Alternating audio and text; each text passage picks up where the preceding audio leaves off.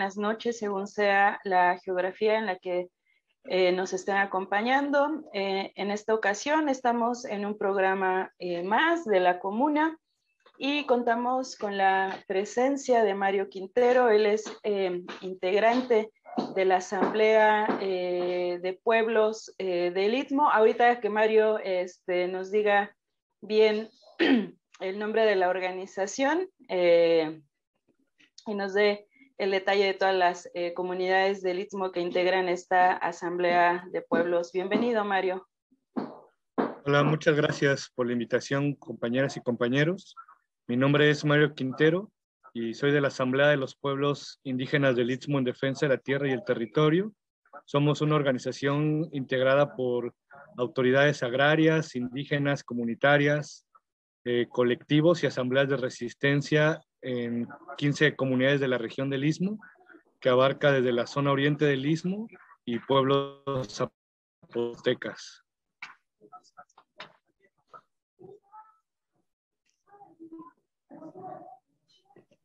Bienvenida, Mario. Eh, ¿Te gustaría compartirnos eh, desde hace cuántos años se están organizando eh, de esta manera en la Asamblea de pueblos eh, indígenas del Istmo y eh, pues un poco también que nos cuentes cuáles son, digo, el nombre lo dice, ¿no? Es eh, en, defensa del territorio, pero cuáles son las amenazas al territorio que ustedes están enfrentando en esta región de Oaxaca. Sí, la asamblea se funda a finales de 2006, principios de 2007.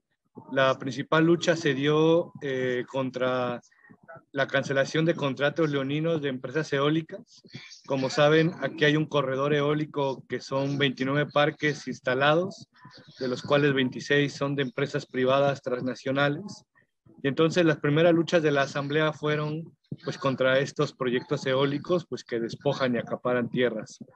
Posteriormente eh, surge una demanda que es la exigencia del reconocimiento constitucional de la energía eléctrica como un derecho humano y eh, la huelga de pagos, donde hay comunidades organizadas en asambleas de resistencia que no pagan la energía eléctrica, pues porque son cuotas excesivas que van eh, por bimestre en casas habitaciones humildes arriba de los 1.000, 1.500 pesos y en pequeños comercios arriba de 3.000, 4.000 pesos bimestrales. Ya eh, otro eje que tenemos como asamblea es el tema de género tenemos una ala que se llama Consejo de Mujeres Autónomas, que está integrado pues, por compañeras de las comunidades que tienen cargos representativos y como espacio de formación en diversos temas, ¿no? entre mujeres y géneros disidentes.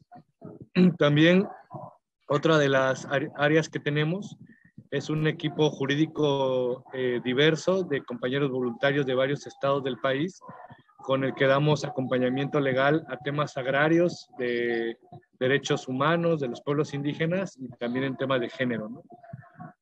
Que uno de los, pues como comentaba, de los proyectos que amenazan la región, pues son todos estos proyectos eólicos que están instalados y que han generado división y malestar en las comunidades. También hay una, un sinfín de concesiones mineras a lo largo y ancho de la región y pues ahora en este contexto de la cuarta transformación, pues está el llamado corredor interoceánico, ¿no?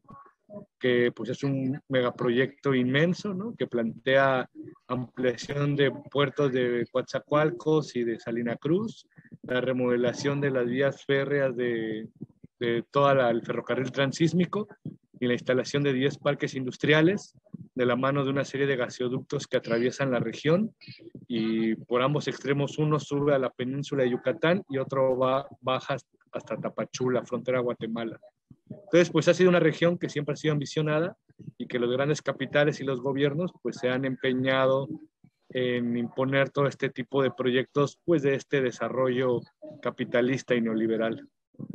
Sí, eh, este programa, Mario, es un programa de difusión, entonces, eh, pues tal vez las personas que nos están acompañando no necesariamente sepan todas las implicaciones de un proyecto, eh, de un parque eólico, ¿no? generalmente escuchamos que, está, que, los, que las eólicas son energías que pues las llaman limpias, ¿no? al ser energías que no eh, requieren eh, de combustibles pues tradicionales como lo sería el, el, petróleo. Sin embargo, entiendo por lo que nos has comentado que pues esto no necesariamente es así, ¿no? ¿Te gustaría explicarle a nuestro auditorio por qué un parque eólico eh, se convierte en una amenaza para el territorio y para los pueblos que habitan estos territorios?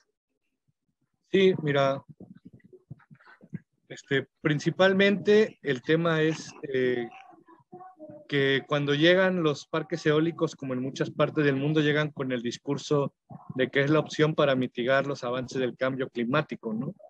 pero eso aquí empezó a instalarse desde el 94. Ahora, como se dice, ya no es cambio climático, sino es una crisis climática la que estamos viviendo. Y es porque nosotros decimos que no es energía verde si es de las grandes empresas, ¿verdad? Estos parques eólicos se instalaron bajo términos de autoabastecimiento. Entonces, varias empresas, varios consorcios industriales se juntan, invierten en un parque eólico y toda la energía generada se va para sus grandes industrias, ¿no? Por ejemplo, Grupo Peñoles tiene un parque eólico aquí en la región y con ese parque suministra energía a empresas mineras que están en el norte, despojando a los pueblos, ¿no? Entonces, por ejemplo, también están parques de Grupo FEMSA, ¿no? Coca-Cola, Mitsubishi, Heineken, que pues mientras aquí eh, generan energía verde, sus empresas están devastando los mantos freáticos de varias comunidades. También, por ejemplo, eh, muchas, hay una base militar, ¿no? Eh, un, perdón, un pequeño parque eólico de la Sedena, que son cinco aerogeneradores. Con esos cinco ellos abastecen más de 30 complejos militares del país, ¿no? Porque es una región con mucho viento. Y ahora en impactos locales, ¿no? Para empezar, previo a la instalación de los proyectos se da todo un proceso de acaparamiento de tierras, de robo de tierras, donde los eh, caciques políticos o conectados al crimen organizado, pues son los principales beneficiarios porque ellos son los que directamente administran estos polígonos y reciben los pagos ya sea por instalación de eólicos, por transmisión de energía, por derecho de vía. ¿no? Entonces, para empezar, socialmente hay un control político de estos proyectos. Las riquezas, como casi siempre pasa con este tipo de proyectos, son para un sector, el sector que ya de por sí tiene riqueza sobre la mayoría de la población. Y luego viene toda la etapa de los impactos ecológicos, ¿no? La cimentación de uno de estos aerogeneradores es de 40 metros cúbicos entre varilla y concreto. Entonces son cimientos muy grandes que se necesitan para poder sostener pues estas torres que van de los 70 a los 90 metros de alto y que eh, cada una de estas ocupa 300 litros de aceite industrial y que las empresas no tienen un protocolo de consumo y de desechos de este aceite, por lo que nunca sabemos a dónde va a dar. O sea, imaginamos ¿no? que va a dar a la tierra, a los arroyos, pero ellos no tienen un vertedero para esto. A todo esto hay que entender que donde están instalados eh, son tierras, es una planicie costera, entonces está entre la montaña y el mar y es una de las zonas de paso del corredor mesoamericano de migración de aves y también regionalmente de murciélagos. Entonces, todas estas aves han dejado de pasar muchas parvadas que pasaban cada año y otras tantas pues mueren ¿no? en el paso por estos más de 2.130 aerogeneradores. ¿no? Entonces es pasar pues por un miles de cuchillas que en algún momento pues golpean a las aves y a los murciélagos. Este, sí. Sí, continúa. Bueno, otra, otra cosa que se me pasaba es que la mayoría de tierras donde están instalados estos proyectos son tierras eh, de, de, de, propiedad social, ejidales o comunales, y principalmente en Juchitán, donde no hay comisariado desde los años 70, pues los gobiernos han administrado las tierras y han pues permitido que estos proyectos se instalen, ¿no? Entonces, eh, no son proyectos verdes porque la energía va para la industria, no son proyectos sociales porque hay control político y, del crimen organizado, y entonces pues sigue siendo infraestructura a favor del capital, ¿no? Y de estas políticas neoliberales. Sí, justa, justamente eh, para allá iba a apuntar un poquito, ¿no? En esto que eh, nos comentas, que efectivamente no son energías verdes, tampoco son energías limpias, ¿no? Que es otra de las formas en cómo se presentan este tipo de proyectos. Eh, vemos que es un panorama muy complejo porque los impactos de este tipo eh, de parques eólicos, como tú bien nos eh, estás explicando, pues no son solo de tipo ambiental, ¿no? Ah, es decir, hay modificaciones incluso en los entornos, ¿no? Como, como de las especies un tanto que son endémicas o de las que eh, ocupan este territorio, ¿no? Para, para, para sus trayectos. Ah, entre lo que mencionas me llama la atención esta, eh, este aspecto de cuáles son las empresas eh, pues que están autoabasteciéndose, ¿no? Y que como tú bien lo dices y lo señalas, están generando energía que además eh, está siendo utilizada en otras regiones del país para eh, despojar a los compañeros de sus territorios, como sería el caso del grupo Peñoles y las diferentes eh, mineras que tiene, sobre todo en, la región norte del país.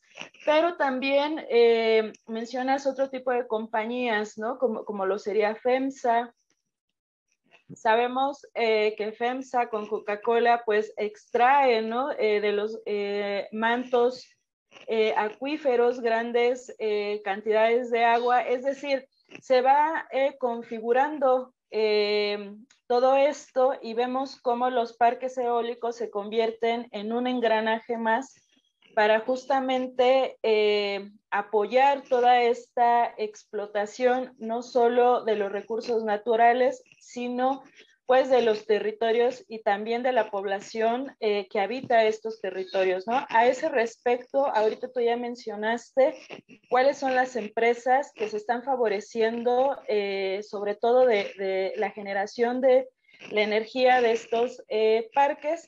Y lo traigo a colación porque recientemente está ahorita en boga la, la discusión respecto a la reforma energética, ¿no?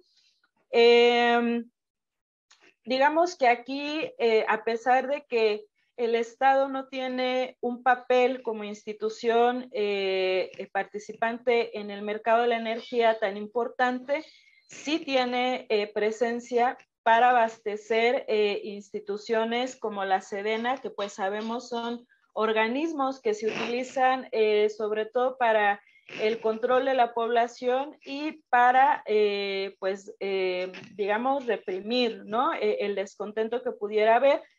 Y me gustaría saber, ¿no? ¿Qué, qué opinan ustedes eh, como asamblea acerca de esta modificación en la, en la materia de, suministro de energía eléctrica?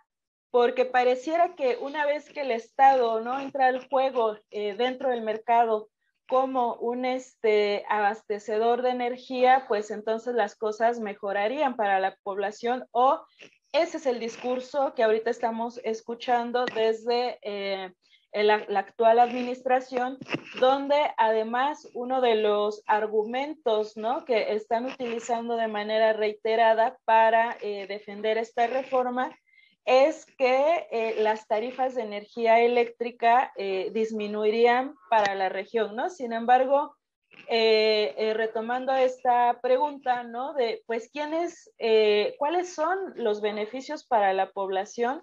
¿Ha habido alguno, no? ¿Realmente esta reforma abre una ventana de posibilidad para los pueblos que habitan esta región o estamos, eh, por el contrario, asistiendo a una nueva fase de reconfiguración de este tipo de proyectos para, como tú lo mencionas, apuntalar este eh, megaproyecto insigne de, la eh, llamada cuarta transformación, que, que, de transformación pues realmente no tiene mucho, ¿no? A veces yo pienso que más bien estamos viviendo en el cuarto terror, ¿no? Porque vivimos una militarización eh, pues sin precedentes en la vida eh, política del país, pero también en los territorios y sin embargo pareciera que no podemos señalar o hacer ninguna crítica al respecto, ¿no? Entonces, eh, ¿cómo, ¿cómo, están viendo ustedes esta parte, ¿no? De, de, las modificaciones en la, en la reforma energética.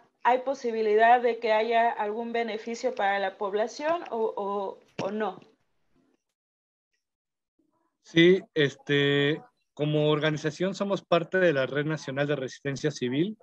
Somos más de 15 organizaciones de 10 estados del país y ya en dos ocasiones hemos empujado una propuesta de reforma constitucional al artículo cuarto para que se reconozca el acceso de la energía eléctrica como un derecho humano. La primera fue por ahí de 2013, creo, la vez la primera iniciativa y como contrarrespuesta pues vemos que entró la reforma energética ¿no? del Peña Nieto y ahora hace dos, tres años volvimos a insistir en el Senado con esta propuesta y pues obviamente no pasó, pero ahora tenemos esta otra respuesta que es esta reforma a la ley de la industria eléctrica. Eh, nos preocupa, nos preocupa mucho la reforma y todo lo que está haciendo este gobierno federal por dos cosas. Uno, eh, es un mentiroso de primera, ¿no? En sus mañaneras y en los medios dice una cosa, pero en la vía de los hechos es otra. O sea, y lo otro, que esta reforma, como muchas, sigue sin tocar el tema del despojo a los pueblos indígenas, ¿no? O sea, esta reforma no habla ni va a regular que los pueblos eh, sean despojados o sean violentados por el Estado. Al contrario, esa CFE a la que se le van a dar superpoderes es la misma CFE que nos ha violentado históricamente a los territorios desde negarnos el acceso a la energía eléctrica como con los megaproyectos, ¿no? Tal es el caso, pues, de la termoeléctrica en Huesca. Y el asesinato del compañero Samir Flores, que justamente decimos, pues, esa CFE, esa CFE que ha reprimido, esa CFE que ha violentado, es a la CFE que se le va a dar el poder sobre los territorios de los pueblos, ¿no? Uno es eso, el despojo no se habla ni se toca, y otro es que eh, sigue siendo como solo al Estado, a las privadas, pero no hay voz para los pueblos indígenas que quieran generar su propia energía, ¿verdad? El Estado sigue en la negativa de poder dar las facilidades para que los pueblos sigan construyendo su libre, su libre determinación. Entonces, es algo que tampoco habla la reforma y claro, el punto tres que tú decías es no regula nada en temas tarifarios, ¿no?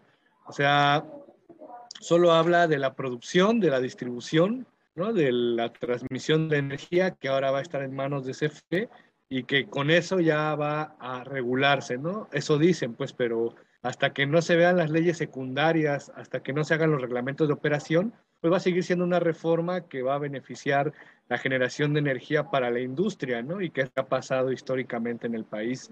Y que es algo más preocupante de lo que menos se habla, es que como sabemos, Obrador es un eh, fan de los combustibles fósiles y en ese fanatismo por creer que una refinería nos va a venir a salvar, hay toda una nueva configuración en tema de la matriz energética del país, donde como pudimos ver hace ya varios meses, con el apagón en el norte del país por la codependencia del gas que se importa de Estados Unidos, ahora hay toda una fase de gaseoductos que se plantean hacer por el sur-sureste y que tienen que ver con el consumo de gas fracking de Estados Unidos, con esta codependencia de la materia prima y también con la generación de energía eléctrica a partir de plantas eh, generadoras a partir de quema de gas o de combustóleo, ¿no? Entonces, todo, todo esto de lo que no se habla es lo que va a promover la reforma, ¿no? Va a seguir promoviendo despojo, va a seguir agudizando la crisis climática, ¿no? Y va a seguir ignorando la voz de los pueblos, ¿no? Sea, sin duda, y otro tema del que ya vemos que se habla con temor, es toda la extracción de litio que va a representar esta reforma y que va a estar en manos del Estado, ¿no? Un Estado represivo por muchas historias y anécdotas que se puedan tener y que entonces se sigue, obviamente hay una necesidad de plantear una transición energética comunitaria, popular y justa, eh, y en manos de los pueblos y para la necesidad de los pueblos y de todos los mexicanos, ¿no? No seguir incentivando la producción de energía como ha pasado aquí en el Istmo, como ha pasado en otros territorios, para favorecer a todas estas grandes industrias y empresas privadas. Sí, ahorita eh, en esta eh, información que tú nos compartes, me gustaría si podemos abundar un poquito más, porque justamente como bien lo señalas, son de las cosas que ahorita no se están poniendo eh, sobre la mesa, ¿no? En, la discusión. ¿Qué pasa eh, con los territorios de los pueblos, ¿no? ¿Qué pasa eh, con todos estos compañeros y compañeras que pues han sido despojadas, ¿no? Recordamos seguramente quienes hemos tenido la oportunidad de conocer la lucha que emprenden ustedes ya desde hace algunos años, que pues una de las formas que utilizó anteriormente el gobierno, sobre todo federal, para fraccionar la organización, pues fue la, la, implementación digamos, de, una especie de, no sé cómo llamarlos, si dádivas o sobornos, ¿no? Eh, de entrega de dinero a, personas eh, de la comunidad que obviamente en su necesidad pues tuvieron, ¿no? Que, eh, pues digamos, que aceptar este, este tipo de, ofrecimientos, ¿no? Lo, lo, anterior lo pregunto sobre todo teniendo en cuenta que en México los estados donde eh, hay una presencia de propiedad social de la tierra importante, eh, pues son los estados del sureste, principalmente Chiapas y Oaxaca, y dentro, y de estos dos, ¿no? De Chiapas y Oaxaca, pues Oaxaca es el estado, ¿no? Que eh, administrativamente que todavía en el país conserva eh, y defiende la propiedad social de la tierra, ¿no? Entonces, eh, pues si te, gusta, si te gustaría compartir un poquito eh, más acerca, pues, de estas estrategias justamente de cooptación, de división, de represión que ustedes han tenido que enfrentar y que sortear como asamblea de pueblos a lo largo de estos años y que pareciera que con el actual panorama, pues la situación no es muy diferente y eh, ahorita vamos a entrar ya a esta parte que, que tú mencionas, ¿no? De la, del megaproyecto eh, transísmico, pero antes de pasar a eso, sí quisiera, ¿no? Que, eh, pues nos compartas eh, a todas, ¿no? ¿Cuáles son pues estos eh, retos que ustedes han estado enfrentando y que al parecer pues van a seguir estando ¿no? E, a la orden del día. Sí, pues, pues es que, es, que hasta es de burla, ¿verdad? Eh, con este gobierno, pues es el gobierno que han más muerto más defensores y periodistas en el poco tiempo que lleva. Creo que ha sido un gobierno muy violento hacia las organizaciones y hacia las luchas, porque nos señala y nos criminaliza con su acento de, que solamente hay dos posiciones en este país, o los conservadores o la izquierda social con el nuevo gobierno federal, ¿no? Entonces, estos señalamientos como defensores del territorio y de derechos humanos nos ponen en riesgo porque generan las condiciones adecuadas para que otros actores intervengan y no solamente se den las amenazas, los hostigamientos, sino pues esta serie de asesinatos que quedan impunes, ¿no? Entonces, de cierta manera es poner el dedo para señalar a quién hay que matar, ¿no? Eh, nosotros pues hemos tenido diversas series de amenazas, hostigamientos, eh, compañeras han tenido que salir de la región por tema de eh, intentos de homicidio, ¿no? Entonces, es una, pues es que la labor no es fácil, ¿verdad? Porque te estás enfrentando a intereses muy grandes que son, pues, respaldados por el gobierno, ¿no?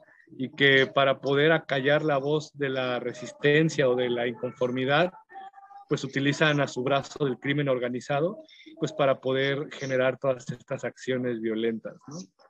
Creo que mm, la Guardia Nacional, como está distribuida en esta región sur-sureste, pues tiene mucha presencia en las comunidades y es porque justo uno de los derechos y yo creo uno de los últimos reductos muy importantes de los pueblos indígenas y de las comunidades campesinas es esta propiedad social de la tierra, ¿no? Y es la vía por la lucha agraria, por la ley agraria, ¿no? Que sin duda pues eh, fue los frutos de la Revolución Mexicana y que siguen siendo ese bastión eh, por la vía legal para detener proyectos y políticas de despojo, ¿no? Entonces, frente a esto, como saben que los pueblos se organizan, como saben que los pueblos se articulan para defender, pues se hacen toda esta serie de violencias y de intimidaciones, ¿no? Entonces, eh, y como lo hemos dicho siempre, ¿no? Hasta las últimas consecuencias, porque pues al final esta lucha, como decimos desde el Congreso Nacional Indígena, pues es una lucha por la vida, ¿no? Porque no solamente estamos peleando por el simple hecho de la tierra o el lugar donde vivimos, sino por todo el futuro y todos los bienes naturales que se necesitan para que haya un futuro digno, pues para tener una vida digna no solo desde los pueblos, sino también en todos los rincones donde haga falta. Gracias. Eh, tú mencionabas ahorita esta eh, parte ¿no? de, otros proyectos que están presentes en la región, como son eh, pues los gasoductos, ¿no? que justamente quería como dejar este tema para para este momento, para poderle prestar, eh, digamos, la debida atención, porque pareciera eh, justamente en, lo que hemos visto eh, de los años que van de esta administración federal, que los proyectos que se están presentando, los grandes megaproyectos, pues son proyectos que surgen, entre comillas, ¿no? O al menos así lo quieren presentar, como propuestas pues para generar una reactivación eh, económica. Ellos, ellos dicen sobre todo una eh, activación económica de la zona sur-sureste para detonar el desarrollo y el crecimiento, entendidos obviamente bajo la lógica del capital.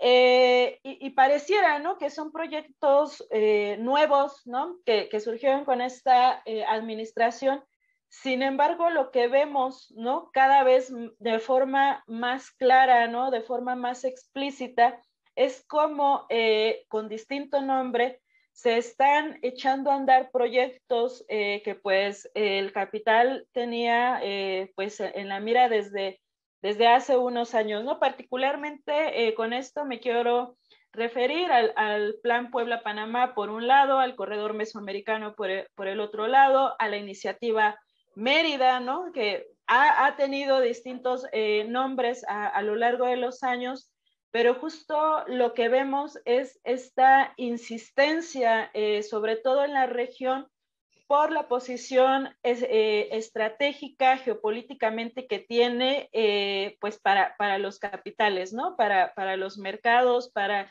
el tránsito de mercancías. a este respecto, ¿te gustaría eh, platicarnos qué implica para la región, para los pueblos de la región, esta, em, esta propuesta, este proyecto del corredor transísmico y también si nos quisieras hablar de cómo vivieron esta parte de la consulta que eh, pues sabemos que en realidad no fue una consulta, ¿no? Porque no cumplió con, la, eh, con los ordenamientos de los marcos internacionales para consultar eh, a los pueblos indígenas y originarios que habiten en las zonas donde se pretendan implementar este tipo de megaproyectos, ¿no? Entonces, ustedes, ¿cómo eh, están viendo esta parte? ¿Cómo vieron la parte de la consulta? Sí, eh, mira, este proyecto para los pueblos de la región representa básicamente la extinción y la aniquilación de las formas de vida, de organización y de alimentación.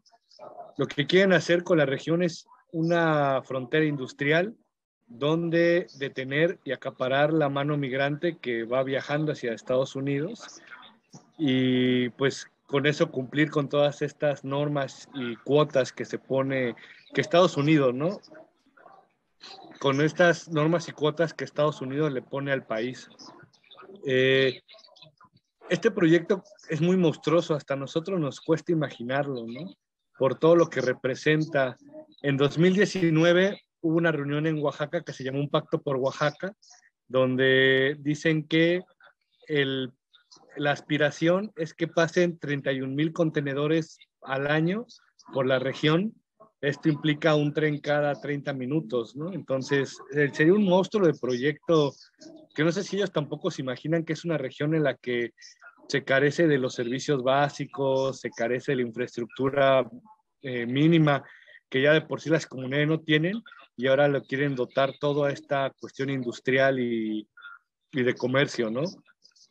Nosotros estuvimos casi en todos los procesos de consulta eh, protestando porque pues, son procesos amañados, son procesos falsos, son procesos sin representatividad, sin capacidad de acuerdos y que con, mucha gente acarreada, ¿no? Trabajadores de los municipios, de organizaciones que se dedican pues a eso, ¿no? A, a, acarrear gente para la gestión de proyectos.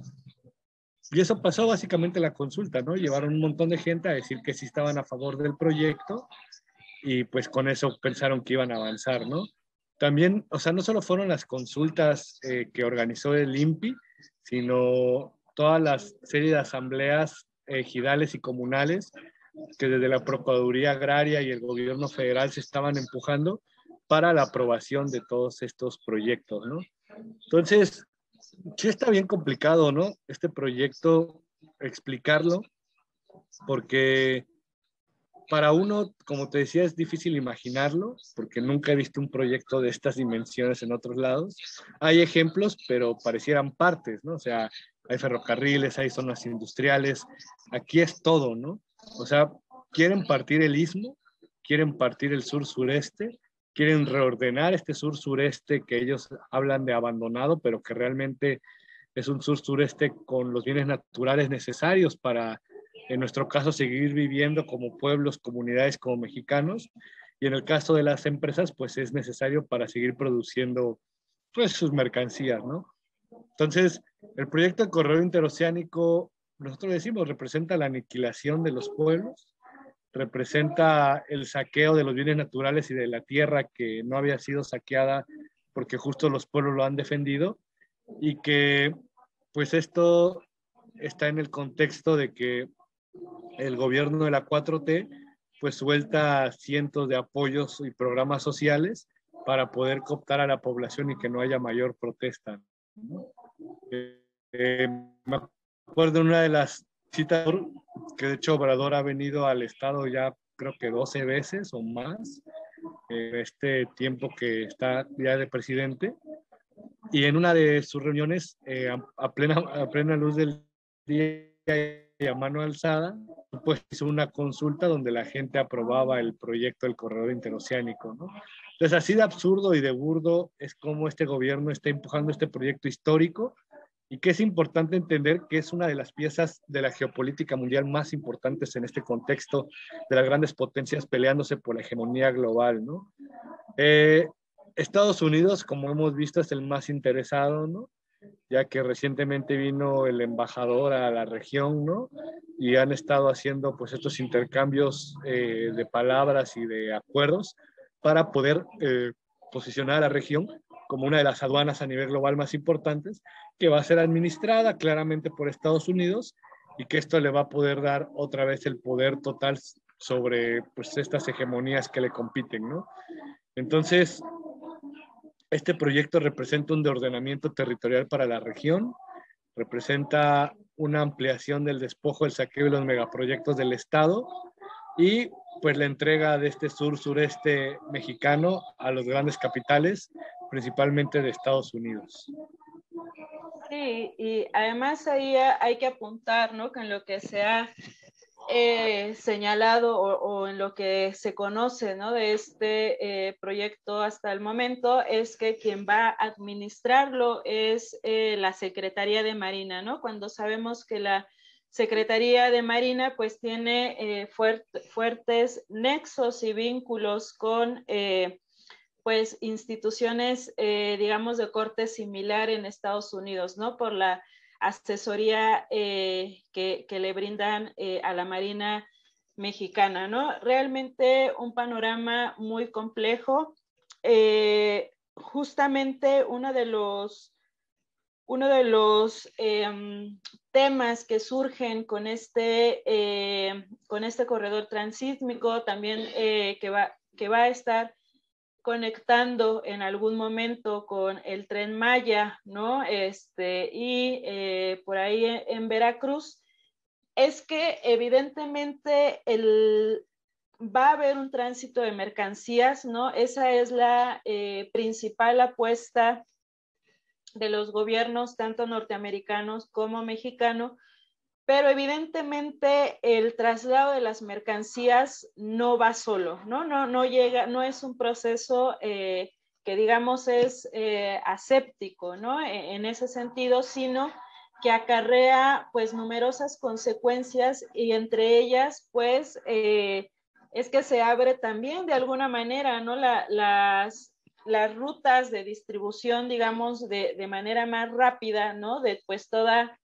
eh, pues todos los estupefacientes que entran por el Caribe eh, a México, ¿no? Por un lado, y por el otro, pues tenemos esta situación eh, pues de la migración, ¿no? Que estamos viendo eh, ahorita y creo que vamos a seguir viendo en los próximos años como un tema realmente importante, ¿no? Grandes caravanas de migrantes centroamericanos a las que se suman ahora las caravanas de migrantes también haitianos y que justamente vemos ¿no? que la, eh, el papel eh, que está jugando el gobierno mexicano a través del Instituto Nacional de Migración y la Guardia Nacional, pues es un papel eh, absolutamente represivo donde no permiten el libre tránsito de las personas, ¿no? Sí se apuesta al libre tránsito de las mercancías, con independencia de su nacionalidad, no así al libre tránsito de las personas. Eh, ¿Ustedes cómo, cómo han eh, observado este tema de la migración eh, en la región? ¿es, ¿Es parte de la ruta de los migrantes o ustedes observan que con la llegada de las caravanas ya no, ya no se adentran a, a la región, ¿no? Porque a veces pues se iban por ahí un poco para evitar la zona de Veracruz, que eh, todos sabemos es una eh, zona de bastante riesgo, ¿no? No solo para las personas migrantes, sino para la población civil en general. Sí, este, mira, el tema de la migración es un tema muy agudo, ¿no? A nosotros nos ha tocado acompañar caravanas migrantes y ahora en este contexto de la Guardia Nacional ha sido muy violento el trato hacia ellos. La migración no, sí no solamente es el paso, sino hay mucha migración en las comunidades por la falta de empleo y de posibilidades económicas. Entonces, y no solamente como pasa en la mayoría de casos que se va el esposo a migrar, sino a veces se va toda la familia completa y pues abandona la tierra, ¿no? Por lo que pues siempre hay estos conflictos de agrarios, ¿no?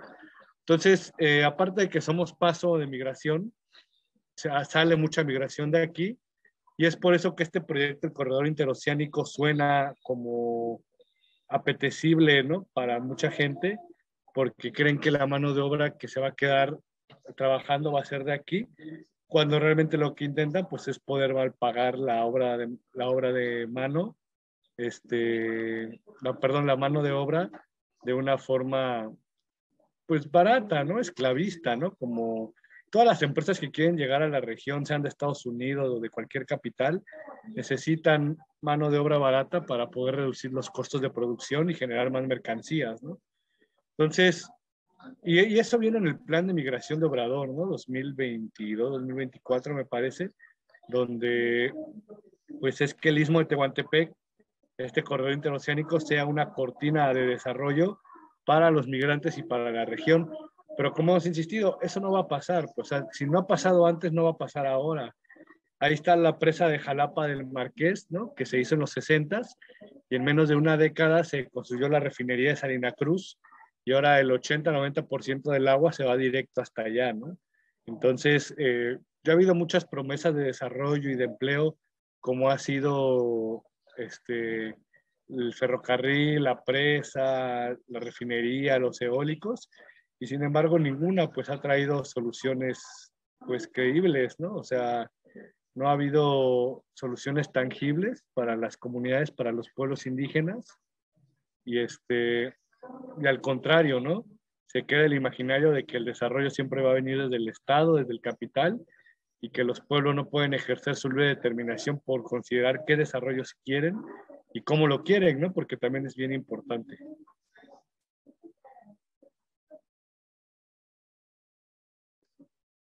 Está apagado tu micrófono. Gracias.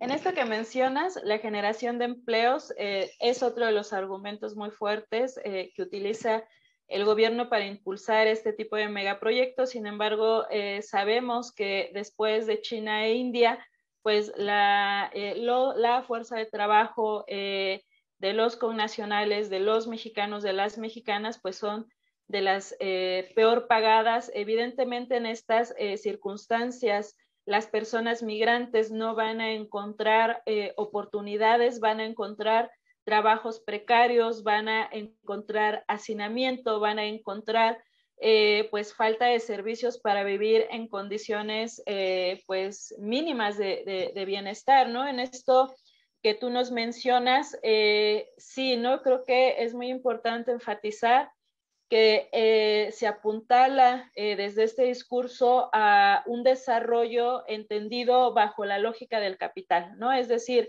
es un desarrollo para seguir em, explotando eh, los recursos de los territorios, tanto en forma de materia prima como la fuerza de trabajo que pues se encuentra, ¿no? Habitando estos territorios pero también eh, me parece aquí muy importante esto que tú señalas y eh, ya en, este, eh, en esta segunda parte de, de, la entrevista me gustaría que nos centráramos un poquito más en eso, ¿no? De cuáles son las apuestas de organización, cuáles son los proyectos que están surgiendo desde la organización misma de los pueblos indígenas de la región del Istmo, ¿no? Porque pareciera eh, desde los discursos eh, oficiales, insisto, sabemos que no es así, sin embargo, desafortunadamente es lo que permea en los medios de comunicación de paga y pues muchas veces es lo que va a permear también el imaginario eh, pues de la mayoría de la sociedad, ¿no? Que pareciera que los pueblos indígenas se están negando eh, al desarrollo, se están negando a la posibilidad eh, de tener eh, o de ser parte del llamado crecimiento económico, de subirse al tren, ¿no? Del, del, desarrollo que ofrece esta nueva administración. Sin embargo, pues ya vimos que, que todo esto pues son discursos, ¿no? Que en los hechos lo, lo que vive la población, lo que vive en los pueblos, pues es solo saqueo, devastación, problemáticas eh, de corte social, pero también eh, pues represión, ¿no? No solo eh, en el aspecto político de poder expresar opiniones distintas, sino pues situaciones represivas donde hasta la vida misma está en juego, ¿no? Entonces, eh, ¿Te gustaría compartirnos qué es lo que ustedes están trabajando eh, como Asamblea de Pueblos Indígenas del Istmo? Sí, uno de los trabajos que hemos hecho es realizar encuentros en comunidades. El primero fue el 19 y 20 de junio en Puente Madera, que es eh, agencia de San Blas Artempa, y ahí es una de las comunidades que se opone a uno de estos parques industriales, que justamente quiere destruir 400 hectáreas de tierra de uso común enfrente de esta comunidad, ¿no? Entonces, eh, yo creo que es una de las acciones que hemos hecho y que de hecho para este próximo 13 y 14 de noviembre tenemos un encuentro de seguimiento en la comunidad de Jalapa del Marqués y pues casi siempre hemos estado ahorita como, como ¿cómo se llama? Pues no sé, ¿no? Es que mm, es, es, complicado el, el, tema de las alianzas y las articulaciones, porque hay muchas organizaciones que surgieron a partir de este contexto y que nos ponen en duda para quién trabajan o cómo se organizan. ¿no?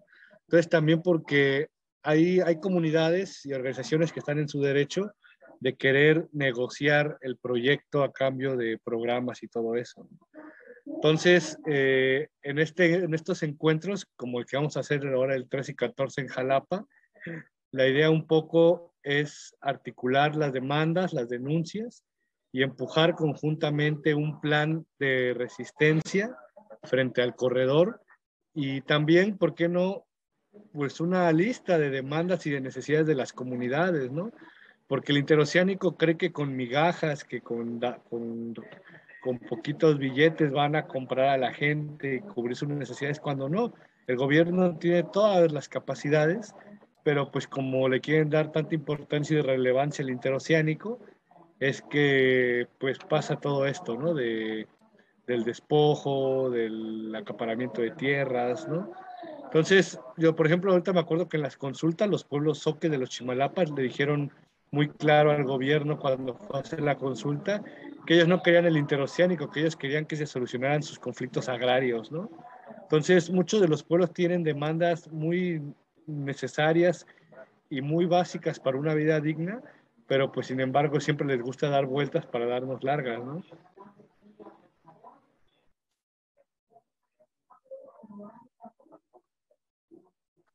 Vemos que hay eh, temas, eh, problemas ahí este, de, carácter incluso ya histórico, ¿no? Eh, dada la dilación de acceso a la justicia que tienen los pueblos, como en el caso eh, de la región de los Chimalapas, ¿no? que ahorita nos mencionas, eh, sabemos eh, que hay siempre ¿no? En, este tipo de contextos pues una diversidad de actores, de organizaciones, de sujetos que, que se movilizan, que se organizan.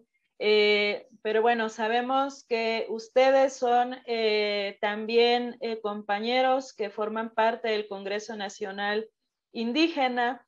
Eh, que ahorita eh, tienen una eh, comisión que entiendo que es la conformada por este Consejo de Mujeres Autónomas que están formando parte de esta gira por la vida en, en el capítulo Europa. Nos, nos, quisieras compartir cómo fue que llegaron a la decisión como asamblea de que fuera este eh, sector de, las mujeres organizadas dentro eh, de la asamblea, quienes fueran las que llevaran la voz de, los pueblos del Istmo eh, para hermanarse con otras luchas en lo que, bueno, ahora ya no es Europa, ¿no? Es, es la tierra insumisa. Sí, pues cuando se nos hace la invitación, se nos hace la invitación en el Istmo a nosotros como asamblea y a los compañeros del proceso de articulación de la Sierra de Santa Marta en el sur de Veracruz, con quien también coordinamos y articulamos la campaña del Istmo es nuestro, ¿no? Entonces, eh, un poco la decisión pues fue tomada por el tema de favorecer la representación de las mujeres en estos espacios políticos y mediáticos y porque aquí en la región las mujeres han jugado un papel muy importante durante todas las etapas del movimiento social y las luchas por defensa del territorio y los derechos, ¿no? Entonces, eh, en el Consejo, pues tenemos pequeños grupos de mujeres en varias comunidades, en donde pues platicábamos, ¿no? De, de hecho, juntamos una serie de firmas en apoyo a la delegada, ¿no? Que fue, que la compañera Nisagué Abril Flores Cruz, y que pues no solamente lleva la representación del Consejo de Mujeres, lleva nuestra representación como asamblea, lleva la representación del Istmo es Nuestro, con la otra compañera del sur de Veracruz, y pues lleva toda la representación del Congreso Nacional Indígena.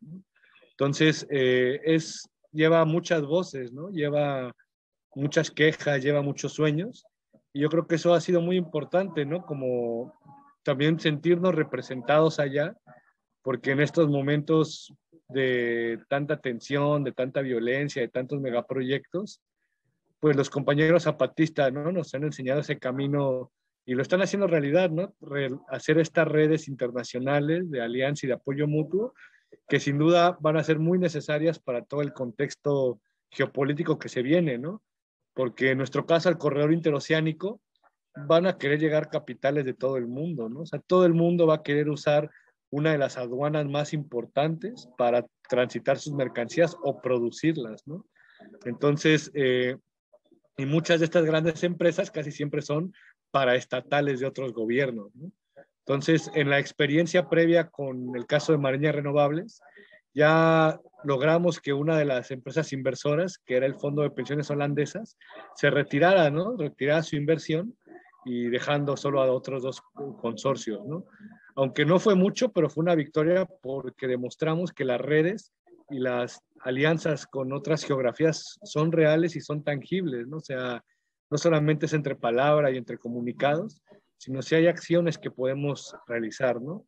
Y también, pues, como esta gira yo creo que es un hito histórico, tanto, tanto de los compañeros y compañeras zapatistas como del Congreso Nacional Indígena, ¿no? Porque justo es romper este cerco, es romper este aislamiento que los gobiernos y que el Estado nos generaron, ¿no? Con este terror y psicosis por la pandemia, que la pandemia es muy real, ¿no? Y ha muerto mucha gente por la pandemia, pero también sabemos que las medidas que ha usado el gobierno son absurdas, son ridículas y siguen respondiendo a reactivar la economía en favor de los capitales, ¿no? Cuando nos damos cuenta que nuestra vida no importa, ¿no? Entonces, romper este cerco y encontrarnos con eh, allá en Tierra Insumisa con eh, estas otras compas, ¿no? Estas eh, compañeras, compañeros, compañeros que también creen en una vida digna y en luchar por ella, pues creo que nos va a hermanar y, va, y va, a fortalecer el futuro, ¿no? De hecho, la campaña es, les llamamos campaña global, el Istmo es nuestro, y desde que inició la perspectiva fue, no podemos contra este proyecto tan gigante y que es un proyecto que no solo va más allá de la región del Istmo y del estado de Oaxaca y de Veracruz, sino tiene implicaciones internacionales, ¿no? Porque si nosotros decimos que si Estados Unidos se hace dueño de esta aduana y recupera la hegemonía global, todos los territorios que saquea, que disputa, que golpea con, con todas sus formas de violencia política, se van a recrudecer porque otra vez va a ser el imperio, ¿no? El imperio mismo quien pues tenga el control económico y político del globo, ¿no? Entonces, esta pelea no solo es una pelea contra el, gobierno mexicano, las empresas, sigue siendo una pelea contra el imperialismo, sigue siendo una pelea contra el capitalismo. Y claro, ¿no? Desde las compañeras, pues sigue siendo una pelea contra este patriarcado que sigue habitando estos dos, pues, pilares que son parte de uno mismo, ¿no? Sí, muchos, eh, muchos aspectos están en juego, como, como lo acabas de mencionar.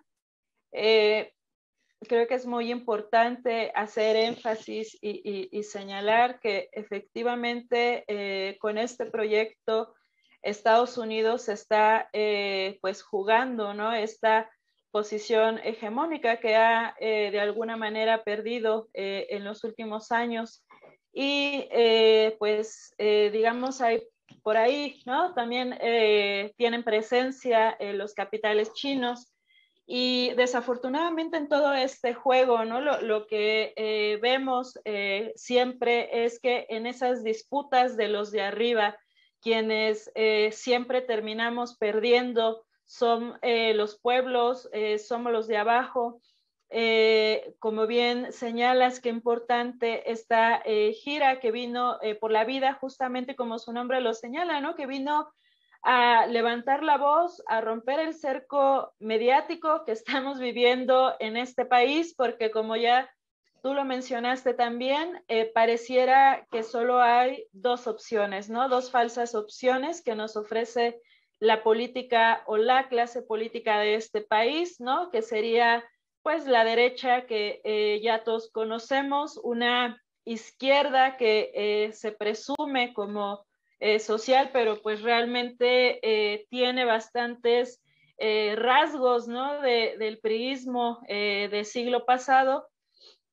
Y, qué importante decirles a todas las personas que nos están escuchando de otras regiones del país, pero también de otras regiones como Latinoamérica, en Estados Unidos, eh, los compañeros, compañeras eh, que se encuentran en Europa, que pues esta es una lucha eh, de todos, de todas, de todes, y que juntos, ¿no? Como, lo señalas, pareciera a veces que no son, digamos, los grandes logros frente a la devastación que se nos presenta, ¿no? Por este tipo de proyectos sin embargo, eh, me parece que es muy, muy importante rescatarlo y decir que si aún así que somos poquitos, ¿no? Eh, se, han podido detener eh, pues este tipo de, de, megaproyectos porque finalmente el corredor interoceánico, como pues decíamos hace un momento,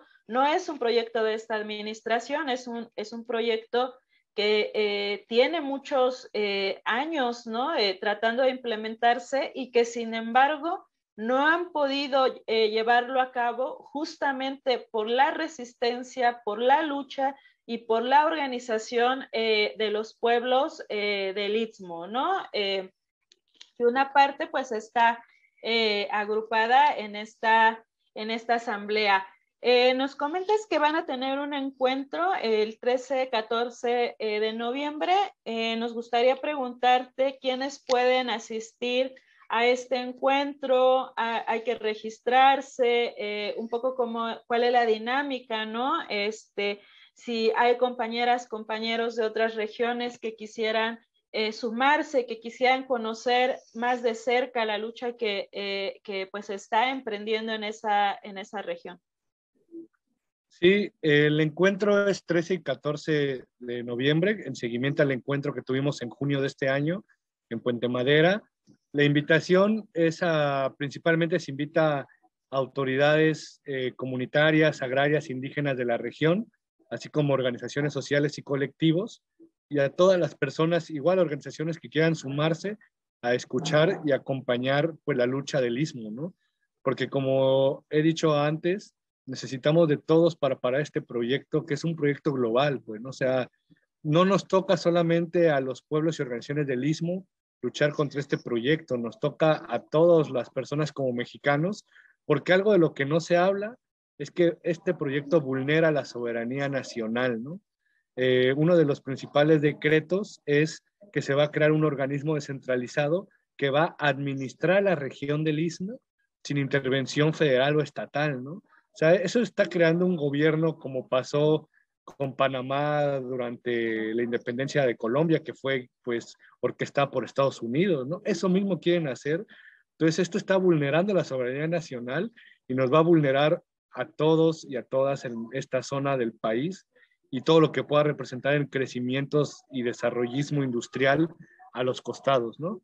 Entonces, eh, un poco la primera parte del encuentro va a ser un panel de ponentes donde se habla del contexto internacional, nacional, estatal y regional. De ahí pasamos a las mesas de trabajo, donde pues tratamos de articular pues las luchas, los sueños, las resistencias, y nos vamos a plenaria en asamblea a saber qué sí podemos y qué no podemos hacer en estos momentos, respetando a las comunidades y organizaciones que siguen eh, pues cuidando su salud, ¿no? Con sus propios protocolos y, eh, y, también en estos contextos que todo esté encima ya, ¿no? O sea, todas las políticas del Estado, el propio gobierno lo dijo, nos cayó como anillo al dedo, entonces ha ocupado la pandemia a su favor. Otra cosa que vamos a lanzar una convocatoria va a ser un, una transmisión cadenazo radial colectiva durante los días del evento que se va a poder este, utilizar, ¿no? Ahí en, para la mesa de denuncias para las comunidades que lleguen, para las organizaciones. Se va a retransmitir en varias redes eh, por internet y físicas que nos van a apoyar y también va a ser parte de este encuentro, ¿no? O sea, queremos que este encuentro nos pueda ayudar a posicionar nuevamente el tema del istmo, porque sin duda es uno de los temas que menos tiene foco en la discusión nacional, ¿no? Y es uno de los proyectos que sin duda el Tren Maya ocupa mayor presupuesto y mayor visibilidad, pero una de las, la columna de este sexenio quiere eh, llevársela eh, con, imponiendo el corredor interoceánico. Entonces hay que visibilizar, hay que denunciar y pues es la invitación, ¿no? A todas y todos a poder participar, a sumarse en medida de sus posibilidades. Sabemos que quizá presencialmente sea difícil, pero pues siempre hay muchas otras formas de apoyar las actividades. Sí, eh, te agradecemos mucho, Mario, la, entrevista, el compartirnos pues toda esta información a la que pues no tenemos acceso, ¿no? Por, medios de, comunicación eh, masivos. Ah, mencionaste en esta última parte un, tema que, me parece que es de, eh, particular atención, que pues son las denominadas zonas francas, ¿no? Que incluyen el, este proyecto de corredor interoceánico eh, y, que bueno, eh, probablemente nos gustaría eh, ya hacerte la, invitación a, bueno, a la asamblea, ¿no? Y, a quienes ustedes decidan, que posterior a este encuentro pudiéramos encontrarnos justamente por acá, ¿no? En el espacio de la comuna, pues para conocer eh, cuáles son, digamos, estas acciones que podemos realizar y emprender para impulsar este tema dentro de la agenda, ¿no? Porque como bien señalas, pues nos están atacando por tantos frentes que de pronto no nos alcanza, ¿no? Para, para eh, dar cuenta de, cada uno de ellos, pero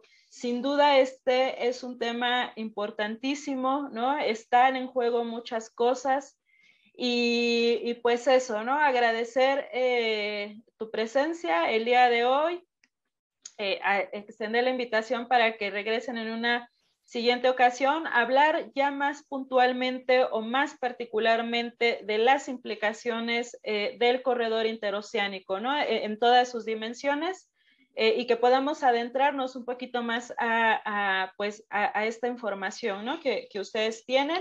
Y pues los micrófonos son tuyos para, para despedirte o si quieres eh, decir algo más. Nosotros estaremos aquí al pendiente del encuentro eh, que van a realizar los compañeros y las compañeras eh, y pues eh, cualquier información respecto al encuentro pues estaremos también difundiéndolo, ¿no? Aquí, aquí en, en los medios que tenemos a nuestro alcance. Bueno, pues muchas gracias a ustedes por el espacio y lo que acaba de comentar, nos pueden seguir en las redes sociales, ¿no? En la página de Facebook, Twitter, Instagram de la Asamblea. Ahí es Asamblea de Pueblos del Istmo en Defensa de la Tierra y el Territorio. Y ahí siempre estamos compartiendo información, comunicados. De lo que ocurre en la región. Y pues nada, agradecer y claro, vamos a tomar en cuenta poder regresar para, con más compañeros para seguir hablando del tema. Gracias. Muchas gracias, Mario. Hasta pronto.